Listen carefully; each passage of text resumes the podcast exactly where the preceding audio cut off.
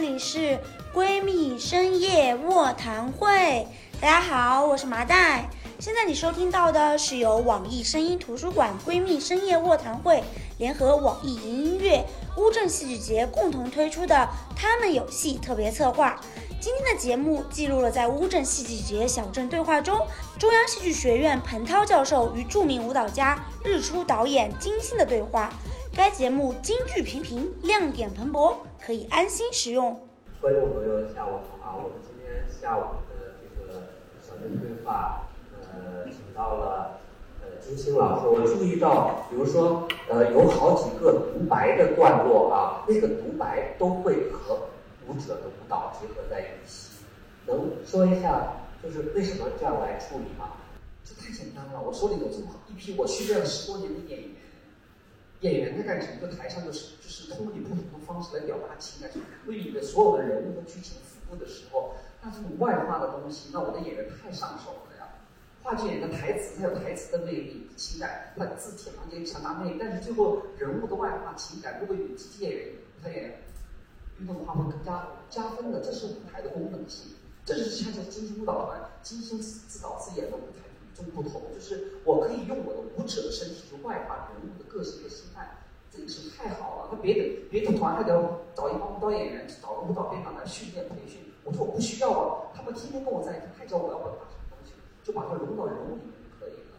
所以说，我就觉得这是很自然的一件事情。包括我这次整个舞美的设计好，给演员、给舞者、舞者还好，给话剧演员提呃提出了一个非常大的难题，那个坡度特别高，几乎不可能平稳的站在上面。但恰恰是我这次解读曹禺先生日出的一个点，就是每个人的人生像一个坡度一样，然后舞台中间有个斜斜的楼梯的时候，人生在上上下下，有人是往上走，有人是往下滑。你包括最小的，如果你仔细看这个戏的话，我对那个黄喜山这个人物小人物的处理，他都没有在平台上站过，他连楼梯都没有站过，他的人生只在那个斜坡上。在攀爬，一直在滚打，它是个舞台语言。说每个人物他的就是他的表演区域决定了这个人物的社会阶级阶层。我通过舞台调度全给表现出来了。所以看戏要看细节的。你别看陈白露穿那个美美的拖地长裙，每次牵绊到我的脚底，大家以为是我故意什么踩上衣服，不是的，我是故意给自己设的障碍。陈白露那么美美的，她还有很多牵绊哪怕那个牵绊是是她的纹美丝绸的刺绣，她是舞台语言。你你你怎么解读陈白露？你我记得陈白露她有一句台词，她说我就是要让人养我呀。你方大生，你养得起我吗？你我对陈白露特别解读特别，因为这这一次我在曹禺先生那个日出发表八十五周年做这个日出，我是有我的想法。我觉得曹禺先生太牛了。每一个台词，现在扒出来以后拿到现在和我们现在所生存的社会一对照起来，都能找到出口，都能找到相对的人物和世界，都能找到。而且按照现在的角度来讲，遵遵守金姐的个人观点啊，你们可以转播出去。我知道陈白露在我眼中就是绿茶婊啊，她典型的绿茶婊啊。为什么呢？因为她是受过高等教育的，出身书香门第，陈小姐，教育。爱华女中的高材生，履历一阵阵的社交明星，几个慈善协会的主办委员。父亲死了，他家里就更穷了。当过电影明星，也做过红魔女，难道这么一套好身世？我不知道我自己是谁。所以他一下就说明白了，这么一个女人，她就不想工作，她就想让别人养着，那她自己选择生活呀。你你你为什么要演这样的一个角色呢？我没演她，我是在重现日出。我比演陈白露，我一点都不过瘾。以往的女演员都觉得陈白露是大女主，演大女主挺挺挺开心。我没有，我重新翻翻拍这个曹禺先生，因为我觉得所有的人物在现代社会当中太具有意义了，因为每个人都在为自己的生存在拼搏的挣扎着，在社会层面上不同层面上，你包括黑三儿，在以往的咱们视角，他就是个打手，是个黑社会的代表，对吧？但是从他的角度来讲，他就是拿着钱给人干事儿的一个，对吧？太多了，现在现在。大款旁边，老板旁边，不有这样的人物多的去吗？所以说，包括黄景山一个小职员，他的生活微薄的生存能力，被养了一堆孩子，然后那个有点位置的银行的管理者李李世清，每个人都按照自己的生活去寻找的，包括姑妈奶奶，曾经有姿色的时候，当老公死了，一个寡妇很有钱的寡妇以后，那怎么办？找谁？找到真正的爱情，就拿钱养小白脸啊！现在不社会都有吗？所以排这个戏是。有着非常强的一个当下性。当下性、社会性。你做戏剧干什么？戏剧就是通过戏剧来反射我们现在的生活，让大家看到很多零零后、九零后可能对曹禺都不了解，但突然看到日出以后，突然发现，哇，八十五年前我们伟大的剧作家就写这么好的社会题材了，现在拿出来一点都不过时，多好啊！这里边整个人物当中，唯独值得最值得同情的是小东西，因为他是个未成年人，他是被动的推到了社会，他没有任何选择，其他人都有选择权。所以说，其实我这部戏并不是非要立一个陈白露出来，所以我作为演员来讲，我就不会，我必须演陈白露，我也要演翠喜。像我作为演员来讲，我挺开心的。但作为导演来讲，我是把所有的人物、社会人物全单独的立出来，众生相，社会的众生相。当时曹云写这个剧的时候，就是“损不足以奉有”，这句话多狠啊！现在咱们社会没有啊，也有啊，“损不足以奉有”。你现在割韭菜割得多厉害呀！金姐最早，我记得最早的一部话剧作品是和田沁鑫导演合作的《断腕》啊。是的，那是我九七年的时候，三十岁的时候，当时得到了咱们中国著名的女导演田沁鑫的赏识，她请我演了她的人生第一部她导的戏，她是中戏毕业以后第一部戏嘛。她第一部戏成就了我一个舞蹈演员，有自信站在了话剧的舞台上。以前我真是个话剧迷，跟所有一样。就喜欢看话剧，但从来没想过自己能演话剧。后来在九七年的时候，田沁鑫的胆儿也大，王博胆儿也大，就上去演了田沁鑫的第一部戏《断腕》。当时段奕宏演我儿子，涂松岩演我孙子，这都是好演员。而且当时我记得我们在排练的时候，我们俩排练间隙的时候，我和在大家那边抽着烟的时候，田沁鑫上面啊，刚刚学毕业生，哎呦哥，种状态，创作状态极佳极佳，就跟我说：“先你就看着吧，将来我是中国最有名的女导演。”我就把这话放在肚子里不会的，因为他真是才华横溢。我当时段奕宏的名叫段龙，你知道吧？他名原名叫段龙，不叫段奕宏，我给他改名字。我说你段龙火不了的呀，龙都断了火，什么要改个名字？九七年演了这个话剧以后，突然给我信心，就可以站在话剧舞台上。然后，但是我选戏特别的谨慎。说到了上海以后，五年之后，我演了第二个话剧，是跟上海话剧中心的吕梁老师演的美国的百老汇剧《狗狗贝森》里啊，是个百老汇非常有名的戏。获得涛米大奖的，我演一条狗嘛，一条特别风情万种的母狗，演得很好。因为当时美国演的获得这个女女主角是演那个 Sarah Jessica Parker，都都市欲望欲望都市里面的女主角 Sarah，她演的话剧，她演了这部话剧，得了 Tony 最佳女主角。完了，我们买回了版权，五年以后演了这部话剧。前几年呢，一八年一八年是吧？父亲对，跟那个赵立新又演了那个父亲话剧。说我每次写剧本写的特别的，我觉得挑战性强。你要平平淡淡让我演戏，我就跑不了了。我的生活已经很很很满了，但是一站在话剧舞台上，一定有个角色，我觉得自己有难度，而且我有再爬个坡吧，再上个山吧，这样的好玩。所以，但是这一次日出，我我简单跟你说，我没有我我没有做导演的野心，别以为金姐有做导演的梦啊，没有没有，我就想做演员，我我觉得我是个好演员，生活当中舞台上我都是好演员，对吧？但是。这个日出是我在一六年金星秀的时候吹过的一个牛皮。我叫他哪天我做个日出吧，啊，请了好多明星跟我来演。我这个人是把话放出去了，就不是会飘的，不一定能落地的。至于什么时间是我的事情，但我一定说为此个吹吹过的牛皮买个单嘛，就这么简单。后来呢，我特别想，我想起来？请了立陶宛的那个大师，哎，托米纳斯。我看了他的《奥秘剑》以后，哎呀，俯首称臣，编太大导演太好了。我专门三顾茅庐跑到北京去拜求他，我说求求你了，给我导这个日出吧，我来演陈白露。因为图米纳斯大师啊，把剧本认真看了，在北京跟我聊了一个小时。他说我看到曹云轩这个剧本写的非常好，但中国的语言太丰富了，每个人物的语言字里行间，他说这个是他把握不了的。他说的我我如果你特别想让我给你排个戏，他说我是契诃夫的专家，那我给你给你两个剧本你选择吧，一个是海鸥，一个是樱桃园。我说那当然我演樱桃园了。他说好，那。樱桃园你演谁啊？女装男主啊，肯定是的呀。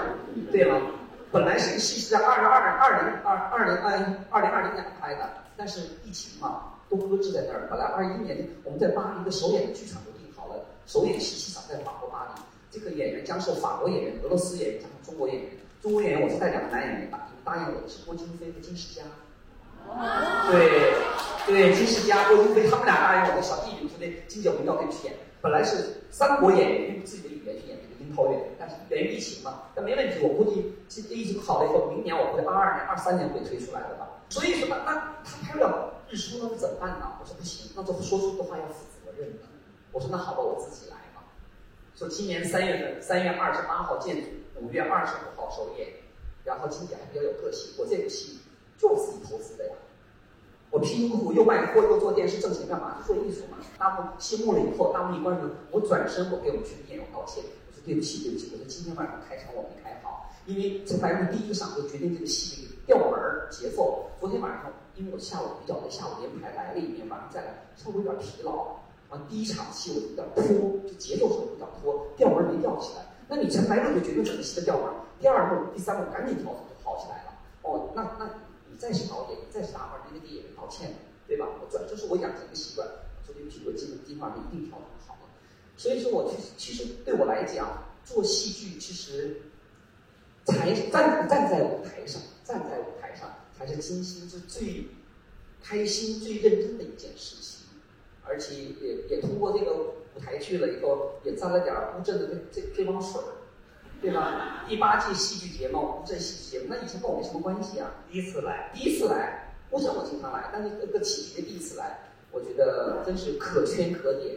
在中国的戏剧舞台上，有这么一个氛围，极佳的氛围，给很多年轻人充满了幻想的业内人士和业外人士对戏剧有了向往，但是承载的责任也特别的大。其实乌镇戏剧节起起点起的特别好。他几乎通过乌镇的影响力，他可以完全进入到世界三前三强、前四的一个戏剧节的，对吧？按那个体量，而且中国的其实中国的整个戏剧创作氛围是非常非常谨慎的氛围，在非常谨慎的创作氛围当中，能够出现好作品的话，恰恰体现了中国戏剧人的一种韧性和爆发力、内在的爆发力。咱们中国语言太丰富了，而且中国人的想象力也是极其丰富的，字里行间，所以说戏剧、话剧在中国是大有市场。为什么年轻人这么喜欢戏剧？因为它太有太大的潜力了。但一百年时间，中国的新戏剧发展是绝对是有有巨大潜力的。但乌镇承载这么一个重要的历史地位。当然，非常感谢，首先要感谢陈晓峰先生，一个企业家有这样的品味，就主在乌镇建立这么一个戏剧节。也感谢赖声川老师啊、孟京辉老师啊，包括黄磊先生，包括我们的女导演田沁鑫，他们一起。把自己的经历和艺术感受放到了乌镇戏剧节，使我更多的年轻人靠近了戏剧，接触到了戏剧，非常好。我也有一个挑战的问题问你啊，这个，呃，我我记得有这么一句话，说一个人呐，一辈子啊，做好一件事儿就功德无量。您呢，是从舞者到这个话剧的演员，从一个。这个呃，从还还有到综艺节目，然后呃，又到不断的在跨界，不断的在跨界，从男人到女人，啊，那么对你，而且在这个不断的跨界的过程中，特别是综艺节目，综艺节目我觉得挺毁人的，它是一个泛娱乐化的这么一个时代。有一本书就叫做《娱乐至死》，到现在我看你还没。没有致死，好像还有点情怀。然后呢，呃，而且在这个过程之中，说实在话，人会心会变得浮躁啊。那我想问，这个娱乐圈也好，或者说这个综艺节目也好，你检讨一下你自己，浮躁了，或者说你用什么在提醒自己？我觉得人呐，要会在自知之明。我承认我是个非常好的舞台演员，只要站在舞台上，我精心感觉是对的。无论是跳舞、演戏，或做导演，或者编舞，只要跟剧场发生关系的事情，我都觉得我我的感觉还在。如果哪天我感觉不在了以后，我会离开舞台，要把舞台让让你有感觉的、有状态的。但是目前我的状态还在，所以说我经常说一句话：舞台没有抛弃过任何人，只有你选择放弃舞台，你驾驭不了舞台。而包括现在大幕开启之前，无论我演陈白露也好，跳舞也好，大幕开启的一瞬间，我心里会砰砰砰还抖的。对演员说：“金老师，你还紧张吗？”我说：“我紧张，因为做那个紧张并不是我的阅历，而是我作为演员那种单纯对舞台的敬畏，我还紧张。如果有一天在开幕式之前我不紧张的话，你已经不适合站在舞台上。因为这你要对舞台、对今天每一场都有敬畏感，所以这个是我我我还有演员的状态。但是你说我做了这么多事情，其实我们通过一部戏在体验一个人生，那何尝我不是每个人都是一部戏？我只是在我每一个戏的章节里面，我把我每个角色扮演的很认真，仅此而已。而且你说我不浮躁，我说我也感谢生活，它不给我浮躁的机会。当我要飘飘然的时候，它赋予了我另外一个身份，一个抚养三个孩子，一个母亲。那好，我要踏踏实实挣钱养孩子。当我把孩子养大的时候，我经历社会更多，突然发现你的肢体语言只能沟通到一部分人的时候，你的口述语言更加有魅力的时候，跟人家社会聊天的时候，有承担起社会的责任的时候，突然发现啊，我在干什么？只是我做了这么多事，我确实发现别人在网上说金老师好像挣很多钱嘛。我说小朋友们，我说我一个人干了七八个人的工作，我当然挣得多了呀。您在躺平的时候，你还在玩内卷的时候，我还在干活呢，是这么道理吗？那我做主持人，我没有想过会做主播这么好，我只凭着我的感受去把我对社会的观点直言不讳的说出来以后，没想到我的语风、我的表达方式是社会接纳的。当然需要一个过程，对吧？然后后来。就从去年，我突然换了个赛道，在直播在。前天晚，昨天晚上演话剧嘛，对吧？前天晚上我在抖音卖卖货，我在抖音卖货第一名。你要做事就认真做，卖货的时候我只想卖货。他们说金老师你代言不代言？我说一个社会大家推荐，因为我跟大家一样也是生活当中的消费者，但是我跟可能比你有更加好的渠道，找好的商品，谈好的价格，分享就完事儿了。我这人是个分享人格，明白了？不是独吞的人格，所以说很好。然后转换频道，第二天开始来。演话剧，演完话剧以后，明天再再回去排练，马上做演出，还要准备筹备我的新节目，马上录那个《追光华灯》的第二季嘛，你要开始录像，很多的，但但是不影响我，恰恰丰富的跨界生活，更加告诉我，在你在社会生活当中，你应该什么样的位置，所以我特别庆幸，我还有属于自己的舞台，我还有可以自己驾驭的人物去表达我自己。哎，这个是很幸福的一件事情。所以其他都，他们说你不累吗？做梦的是不累吗？我说累死活该，是我自己选择的，没人任何人逼着我做任何事情。所以当时别人我经过 N 多次采访，他们老说姜老师你这么成功，我说没有这么成功，成功不限不设限的。但是唯独让我今天特别骄傲的事情，就是作为一个独立的人，我从十九岁开始，一切生活、一切工作、一切事情是按照我个人选择去去做的。这个挺牛的，十九岁抬头一片天，再没有单位，再没有领导，全是我自己想做什么做什么了。全中国有几个这样的人？但是当你人生出低谷的时候，为什么我们每个人要自己的文艺爱好，通过文学作品、戏剧作品、音乐作品、舞蹈作品，你有个释放点，你突然发现生活还是很美好的时候，你的每个人个人自然时间已经不重要了，都能过得来。人只要不死啊，啥事能过得去。但是呢，总结自己，我这个这样是是谁造成的？是社会造成，别人造成，是我自己的问题。你反省一下自己就知道了呀，对吧？第一次跟北京现场在集体的时候，那时候是我自己不会当领导了，我把工作和生活扭在一起了，演员掰不开个儿说了，那就分不清你我了。这是作为一个领导者不应该具有的。后来我就知道了，那我再次在当领导者后，我跟我的演员应该保持点距离，距离产生美感，不能太近了，要是分不清了。平时咱们下午又喝酒又打麻将，挺好。那排练的时候我是老师，我跳到马路上受不了啊。他这心态不不是我的问题啊，我明白，我应该当怎样当领导？好，那到上海以后，那时候自不量力嘛，觉得自己有对艺术的憧憬，完了把自己的房子夸的抵押出去了。我自己个人要办个舞蹈节，两千零六年的时候，胆儿多大呀？把自己辛苦挣钱买了个房子押给银行，完了你也不懂钱，你也不懂房产，被人骗了一溜够，对吧？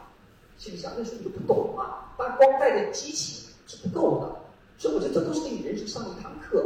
你能做什么就做什么，不能做就别做。其实我还得到了，但这个自然是个恰恰是，就像你现在回答最开始的问题，你怎么不浮躁？因为生活给了我太多具象的思考和历练。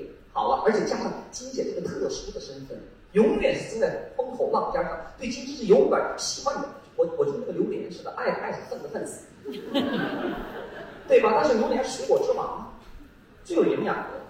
所以说，我觉得这就是你的人生定位在这个地方。永远我在审视着我自己，我这一生该怎么做？但是我秉承了我对我个人的认知，所有的听现在看我心大也好，坦然也好，这是生活阅历慢慢积淀起来的。我从我妈肚子里出来，我也不是这个样子的，必须有个经验和积累。所以你一定要摘取生活当中给你的历练，哪怕是个反面的历练，坐下来想一想，为什么会得到这个经验？肯定会对你有帮助。再回到戏剧来讲，现在我看到我们很多年轻朋友蜂拥而来戏剧，千万别把它当做一个时尚的东西，把它当做你生命当中你有一个精神对话的东西就好了。好的剧本、好的演员、好的角色的体会、演示，都会可以成为精神上的一部分的话，你生活就没那么无聊，没那么干。所以说，这是戏剧节艺艺术节最大的魅力，剧场的魅力。而且我经常说，我每次演出的时候，在观众面前我说的，在人类走到二十一世纪的时候，给人类留下最公平的一个交流环境平台就是剧场。当最后的钟声响起。灯光暗下来的时候，灯光把我们所有人的社会阶层、没有教育背景全部抹平了。通过大幕展开后的艺术交流，我们在幻想的、在想象的、在感受的，多么公平的交流空间呢？当演出结束后，灯光亮起的时候，每个人又回到自己社会阶层，有的人去，太重要的是生活。所以，恰恰有这么一个交流空间，就是剧场，真爱剧场。我主张年轻人都要走进剧场。所以这个戏我也是，我做了这么多跨界，拼辛辛苦苦挣钱，为什么？就保护我那块舞台那块自留地。因为舞台，现在我的剧场，舞台剧的剧，对我金星来讲，是我精精神上的一块自留地，是我精神一块自留地，知道吗？我再苦再累，我拿那个钱，所以说，我为什么这么自由啊？如果你今晚或者昨天晚上看到了我的日出以后，你发现我对舞台每个角落都是按照我精心的想象去理解去设计的，因为我不区别于。就是，就是这叫什么资金啊，各个方面啊，就是台的编制没有，因为全是每每每天是我自己投的，我想怎么做怎么做，是有投资上要求没有的，没有，也没有领导管我，我正常商业审批批就可以，允许我演出就可以。所以在艺术创作方面，我能保持我最大限度的创作自由。创作自由对一个艺术家来说多么重要啊，多么重要！所以我觉得有了舞台的释放后以后，其他生活当中的。劳累都不算什么事儿了，因为最后这个释放，也在舞台谢幕的时候，借着曹禺先生笔下的人物站在舞台上，熠熠生辉的不是你金星的，熠熠生辉的是那个人物熠熠生辉，是这个剧本。我们站在巨人的肩膀上，就做了一件很值得去做的一件事情。通过这么一个艺术节和这么多陌生的面孔，年轻人有疑惑没疑惑，在艺术上产生的交流。如果没有戏剧的话，我能跟他们这么交流吗？所以说，要一切源于感谢舞台，感谢剧场。感谢戏剧节，源于戏剧，源于艺术，我们才走到一起来。只是我作为算是个前辈吧，把对生活、对艺术、对舞台的理解跟你们分享一下。所以说，如果我的人生中总算还算精彩的话，舞台帮了我，谁也没帮我。不是银行的数据帮我，不是我存了多少钱帮我，不是，是舞台在帮我。因为当我找不到我自身价值的时候，我不知道我今天是何许人的时候，我赶紧去跳舞，赶紧站在舞台上。我又知道了我生存的价值和意义，然后继续做就好了。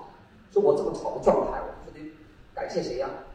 感谢舞台，再次感谢家人，家人对你的理解和支持，感谢那个德国老公。就是呃，我们是来自嘉年华的演员，然后也是很喜欢金星老师，也包括彭涛老师，也包括呃刚刚左老师，对，主持老师。呃，我想请问一下，就是在现在很多的演出节目当中，他们更注重的是一种呃舞台形式。就比如说，呃，我们在提交作品的时候，他们是根据舞台去做一个编排设计的。但真正走进乌镇这个古镇的时候，呃，他们其实丢失了一种与环境的结合。呃，其实像我们的作品名字。叫做呃，我们就是根据每一个场地的不同，我们做了针对性的调整；根据环境的不同做了调整。当然也会根据天气，根据呃每一场观看的呃不同的观众做一个调整。所以我们想说，呃，未来的一些剧场能不能由舞台剧场走到环境当中，以环境为剧场，做相应的一些演出剧目？太有。啊，对，那想问金星老师这个问题哈。啊，对，就是未来金姐，您有没有可能会把您的作品带到环境当中，让一个呃作品由呃舞台性变到跟环境做一个环境的结合？咱们中国不做过很多了吗？啊，从张艺谋的铁三角就开始，什么印象丽江啊，什么大红袍啊，什么平遥啊，什么什么都在做这个。当当当然了，除了环境艺术以外。它是为旅游发展的，为促进旅游，是像把游客留在那儿做这个环境演出，有些做的是不错的，有些做的我觉得还罢了吧。而且，但是中国我这句话说的很，中国的很多这种大型室外演出啊、游项目啊，都不赚钱。当地政府投了钱以后，那个真是牙掉往肚子里咽。那没办法呀，还为了促进旅游嘛，而且千篇一律的。其实我觉得，但我谈到小的环境演出，我不排斥艺术呈现在剧场方式、客厅方式、环境上都没问题。但是你不要区分形形式给你带来的什么。如果你选的这个环境能够更加的符合你所要塑造的人物表达的这个剧本的内容的话，那找个合适的环境。而并不是为了做不同，找一个环境做一点事儿，感觉好像是艺术无处不在，太假了，太形而上。所以我觉得真正的就是环境艺术，是我针对这个环境，它给我带来它符合我要表达的人物情感和剧情的发展的话，它对剧是烘托在一起的。而并不是很强硬的，我就我就要走特立独行，走出剧场的室外做表演，大家很自然，什么沉浸式也好，都没问题。任何环境演出、沉浸式演出都可以做，关键是你准不准确。我在这个戏当中，我能不能感受到那个你要传达的东西，你表达的思想和哲学、哲学理念也好，包括演员的演技，我能不能感受到？我感受不到，我就看个形式，OK，可以尝试，仅此而已。全世界都在做戏环境艺术啊表演都有太多了，但真的好的地方的时候，突然发现哇，这个戏就是在这演，就像古希腊演个古希腊戏剧，他就找个古典那个殿堂，室外演，他觉得好，当时是那么发生是一样的，对吧？所以我觉得在古代也好，在任何一个角落，你都可以寻找到你可以表达的空间。我觉得艺术最大的魅力是它不拘泥空间，但是它赋予空间以灵魂。这个是艺术表达的真谛所在，而并不是我来借什么形式，我立在这儿了，我就是艺术了，你谁了？所以说这个观念要改变。咱们中国现在很多东西太中心，形大内的东西比较多，形大内的东西就形式大于内容，用钱来砸呗。但是整个的民族的文化艺术审美怎么提高啊？不是靠一个大的演出提高，是一个小的一部戏提高上去的。今年最好的一部戏，你知道哪部戏好吗？春逝。看了吗？看了。晚上看。晚上看吧，非常好。小小的叫《四两拨千斤》，那是一部好的戏。我从一个好戏当中，我能体会到看戏剧嘛，对吧？别玩大的东西，大的都好玩。就跟曲舞好，这个舞蹈一样，曲舞好编，独舞难跳，人越少越难，就这么简单嘛。人海战术谁不会啊？但是你真的一个人站在舞台上，怎么能通过一个人的表达，能够把整个情感调动起来？这才是本事呢。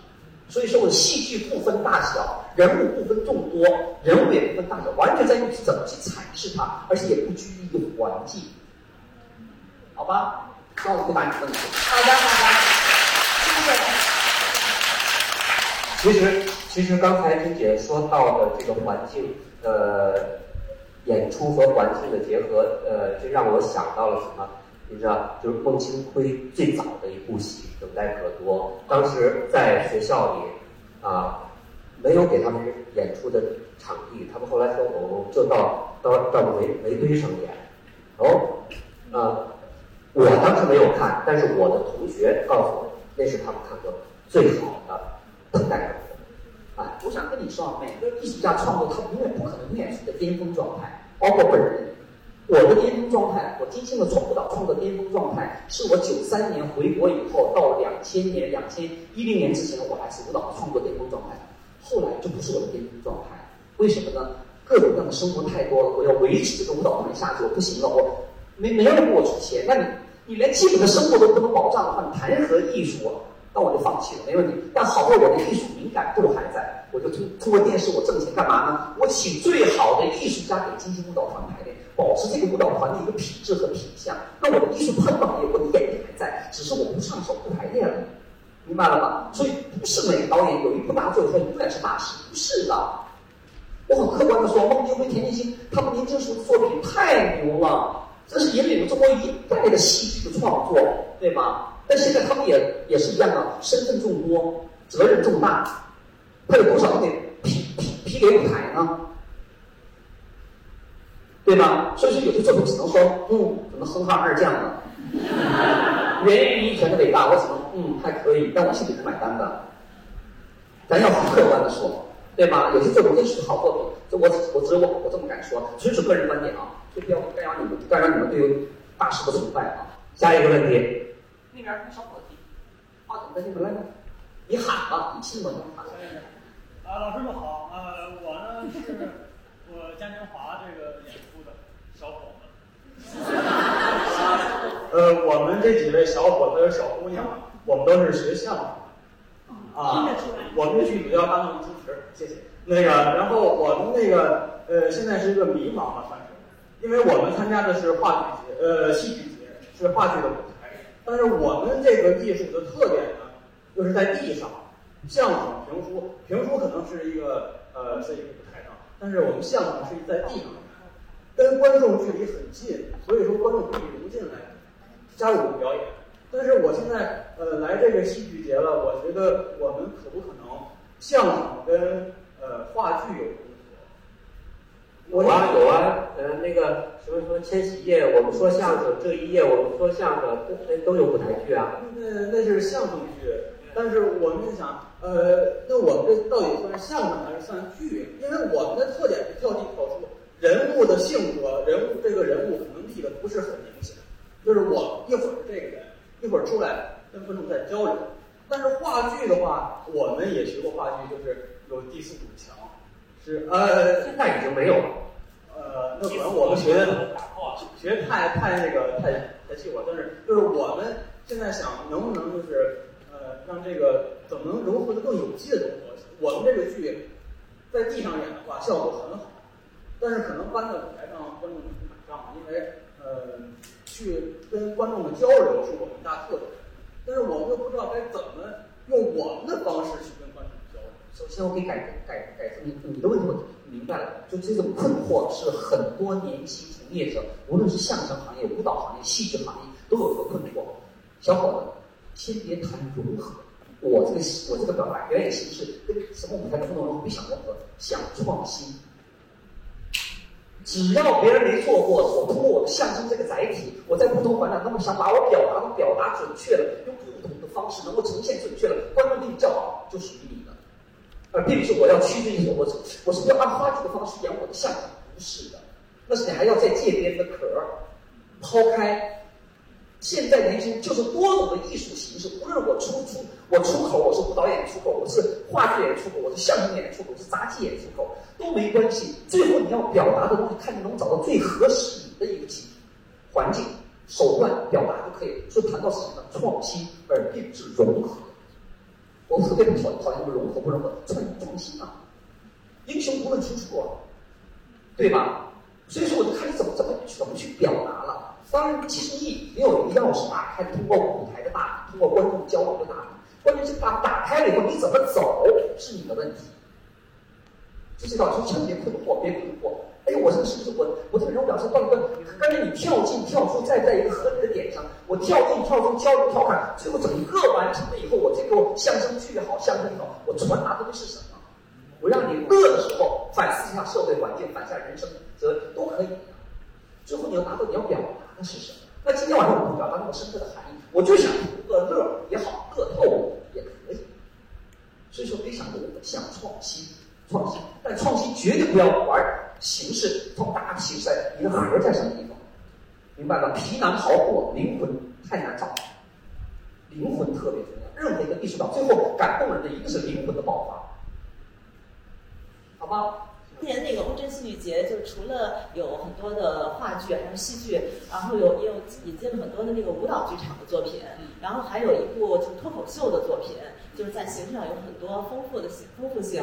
然后金星老师等于是在戏剧、在舞蹈剧场、在脱口秀各个领域都涉足过，然后也特别想听您谈谈这个脱口秀现象。尤其现在就有一个朋友，他就在说，现在比如作为一个男孩儿，他请一个女女孩去看戏，他如果请看了日出，可能三个小时看下来吧，女孩陷入了深深的沉思状态，想怎么做一个独立女性，就他这个感觉最后也没有达到他想社交的什么的。他可能呢在看了一个现代舞，看完以后呢，女孩说这都演的是什么呀？他也说不出来所以然，然后女孩可能还呃遗弃他了。但是看了一个脱口秀，然后呢看的特别高兴，然后女孩很高兴，可能俩人就高高兴兴的回家了。但是呢，现在这个脱口秀的现象，因为这次这个演出好像也有挺多争议的，就脱口秀现在在某种程度上也成为很多剧场的一个选择，但是它有有一定的风险性，就到底怎么样做这个脱口秀，包括这个脱口秀现象，特别想听听。中国的脱口秀现象也是随着时代发展，因为现在你看到，纵观咱八零后是顶着是强大的生活和社会压力在生活的，咱就不说八零后了，九零后、零零后特别喜欢自我的表达。那我哪怕我的声音很微弱，但我有自我的态度，这是九零后和零零后与前面是不一样的地方。所以，因为产生了中国的脱口秀舞台。我要说，我要表达，哪怕我没这个舞台，有个人和我同龄人在说的时候，对了，感同身受，这种感同身受是要的，而并不是我纯粹坐在舞台上通过艺术作品去体会，不是这样。所以说，它随着与时俱进，中国的脱口秀应运而生。但是，在中国做脱口秀是全世界最难的一个。因为脱口秀恰恰是除了自嘲以外，讽刺社会现象、抨击各个方面、各个方面说，恰恰咱们的语言环境是不允许。我做了金星秀这么多年，我太知道了，在中国张开口说话是多么难的一件事情。人们常说“常在河边走，哪有不湿鞋”的。但是好在我的教育背景给我扎实的功底，而且我的教育党培养我这么多年，我就是红旗下的蛋。所以说我当了十六年兵的，有这么教育背景，我太知道我对自己的文化简直了解透透。什么话该怎么说？这是中国文化的一个博大精深的地方，就是听话听音儿的时候，这咱们语言太丰富了，也恰恰的铸就了中国脱口秀的一个巨大的市场。每个地域每个表达方式都不一样，所以我觉得现在年轻人喜欢脱口秀太正常了。但是最后看把话说的绝妙，把话说的精准的。把话说的幽默的，同时能给我带来一声叹息或一声感慨的高级的脱口秀，会慢慢越来越多的。但是它需要一个时间的沉淀，因为当你脱口而出的时候，一定是你积累到一定份儿上。当你还在写一个稿子、念个提词器的时候，这叫背课文，这不叫脱口秀。脱口秀一定是我拿着话筒说吧，咱们聊吧。说是在中国现在脱口而出，能够站在舞台拿起话筒，啪啦啪啪啪啪啪啪啪，像金姐这样一个人讲两个小时的，没几个，太难了。不是太难，它需要积累，它需要一定的积累。你的阅历、你的视野、你的各个方面，包括语言的组织能力，包括面对所有的环境，现在的环境和明天的环观众又不一样的时候，我讲什么东西，包括我个人的状态，包括这个话题时效性、它的社会性具不具备，它的幽默性不具备，综合在一起，你把话说出来的时候，你才作为脱口秀演员。所以说不是那么简单的事，但它是个很健康的一个现象，说明我们现社会现在进入了非常健康的状态，就大家聆听不同的声音、不同角度，发出不同态度，太好了，这是一个健康社会必须要有的嘛。所以现在年轻喜欢脱口秀太正常了呀。而且现在大家都在社恐的时候，因为我们现在交流媒体、手机特别多的时候，如果能招脱口而出语言的方式交流的话，这是恰恰是零零后、九零后需要的一个表达方式。所以我觉得不担心他们说的，现在孩子社恐不交流，特别担心。只要他们看欣赏脱口秀、欣赏这个语言类节目的话，他们的语言不能不会衰败，不会退化。放心好，他们现在不想说，他们想不想浪费无用的时间跟无聊的人说话，仅此而已。我说对吧？这是现在的一个比较惜字如金，我不浪费我的唾沫星子，对吧？说我应该用用拿我的手势功能，但我也不浪费。但我要说，我还会表达的。所以我觉得这是随着时代发展所成立的一个艺术形式，绝对没问题。但刚才小问说我确实我涉足了，所以说我我这个人吧，就是好奇心太强。去年我在做淘宝直播卖货的时候，我儿子在海外留学，突然间给我打个电话，他说：“妈，你不是个艺术家吗，你怎么开始带货了？”他说：“你给我个解释。”完了以后，我就跟我儿子说：“我说，我说你不知道你妈的好奇心特别强吗？我说我人生做了这么多事情，走到今天，全是源于我精心对社会、对生命、对世界的好奇心。我太 curiosity，太没去过地方，我太好奇怎么回事儿，我就好奇。他说卖货有什么可好奇的？我说儿子，别忘了，这个卖货是直播带货。我说你妈妈的最大的功能是我的直播，我的直接的交流是全中国没人比我比的。”我做了做了这么多年电视节目，全是录播，领导审核最后才播出去的，已经削减了金星魅力的百分之五十了。所以说，如果靠直播交流的话，全中国哪个人说得过我呀？五百年出一个金星，不可能再有第二个。我说来吧，但是我好像是具象的我是卖个东西，但不是我在跟大家分享好物的时候，也分享了我对生活的认知，我的一个价值观。不要什么东西都乱买，该买的不该买不买。通过一个物件，可能引发出很多思考，小的故事跟大家分享，这是恰恰是我精心的一个功能强项。所以说，我妈妈看梦是那个直播两个字，我儿子说明白了。所以说，不可能是人不具可比性，艺术更不具可比性。欣赏艺术一定要保持一个公正的态度，我喜欢和我不喜欢，这个我 get 到了，这个我没有感觉，这是最公正的判断。不要人云亦云，大家都说好，你认为不好就保持态度，沉默就好了。当你的力量、话语没有话语权的时候，沉默也是一种力量，明白了吧？很多的时候你看，所以说为什么戏文系的你们写戏剧评论的人特别责任重大？记住，千万要教你们学生以后在写戏文评论的时候，绝对不能跪舔。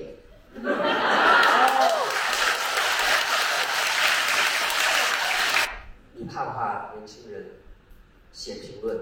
评论不管说好说坏，评论就是要不同的声音。一个社会的进步，就叫多元化的人、多元化的声音、多元化的表达，才推进社会发展进步的。明白吗？所以说，我觉得我那句话不知道是哪个作家说的，那句话特别好：批评不自由，赞美则无意义。好。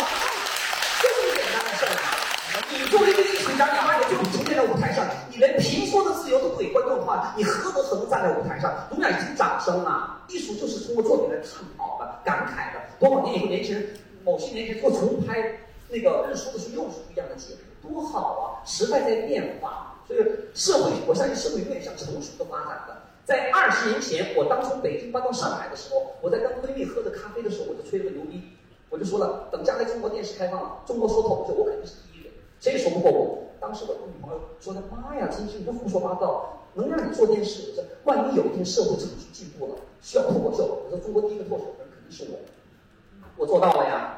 我们的社会在日趋成熟的状态，但是在戏剧舞台上，在剧场上，在艺术评，说为什么明年的金星就要回来主攻文艺批评？我昨天说了，我昨天和姐妹们还说，周华宝公开的说，我说李焕英票房五十亿，它是个非常成功的一个商业电影，对不对？但它不能代表电影的高度，明白了吗？我说我我那天看新闻发布的时候，我说的市场可以决定观众的广度，但它不能定义艺术的高度。资本可以裹挟流量，但你不能压抑演员的才华。所以说，这么多年前走进无证戏节，我我在戏中看到年轻背包走来走去的时候，我觉得好幸福感。这种幸福感并不是。我个人，我就是社会的一个幸福感。大家通过戏剧在交流、在表达、在探讨的时候，说明我们的社会成熟的。不要带一个有色的眼睛去低估、判断、倚老卖老，以你的经验来贬低年轻人对社会的认知。不是的，社会在进步，现在是他们的节奏了。那在他们的节奏上，我们能不能把我们的经验分享给他，把我们的艺术见解分享给他，仅此而已。社会要不进步的话，怎么往下走啊？在追寻艺术的道路上，肯定会遇到很多困难，比如说你的呃。收入不够支撑你再去从事艺术的工作，或者是你，是吧？或者是呃你在做这行的时候，你所做出来的作品被大众所接受的时候，你会用什么心态去去继续走下去？对，而且我觉得年轻的时候啊，我觉得年轻人在三十岁以前囊中羞涩都不算个事儿，明白吧？就你三十岁以前，你口袋里没钱是太自然的一件事情了。但你有的是什么呢？你有一个无价之本，就是你的青春和活力。你有这个资本，着什么急啊？而且当你的作品不被人认可的时候，就思考一下，肯定是哪块不对，而并不是急于证明我是对的。在作品积累到最后形成你的风格的时候，我把你作品说话远那个力量远远超过你跟人争辩解释的时候。当你一解释你的作品的时候，就苍白无力。所以年轻时候有时候那看怎么？西方社会可能他可能戏剧发展啊，各个方面舞台艺术发展比较很多年，别人早很多年，所以他们整个那个戏剧心态也好，艺啊演员的心态也好，也也可能稍微怎么讲，整个稍微健康一点点吧。咱们不说人都好，不是的，不是。但是呢，他们演员很多的西方演年轻人，他觉得我生存是我一个方式，所以他打工啊，做另外一行的，我只是保证我的温饱生存就可以了。但我面对艺术的时候，我没有任何索取的条件。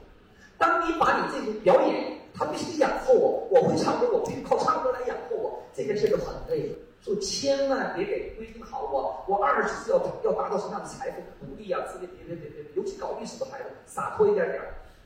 我我这个例子我说了半天了。两千年我放弃北京演艺圈儿，拎着我的三个皮箱搬到上海的时候，那时候我三十三岁，什么都没有。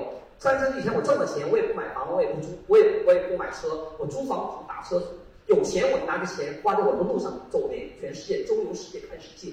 然后当我三十三岁的时候放弃北京搬到上海的时候，口袋里只有一万八千块钱，没有储蓄的。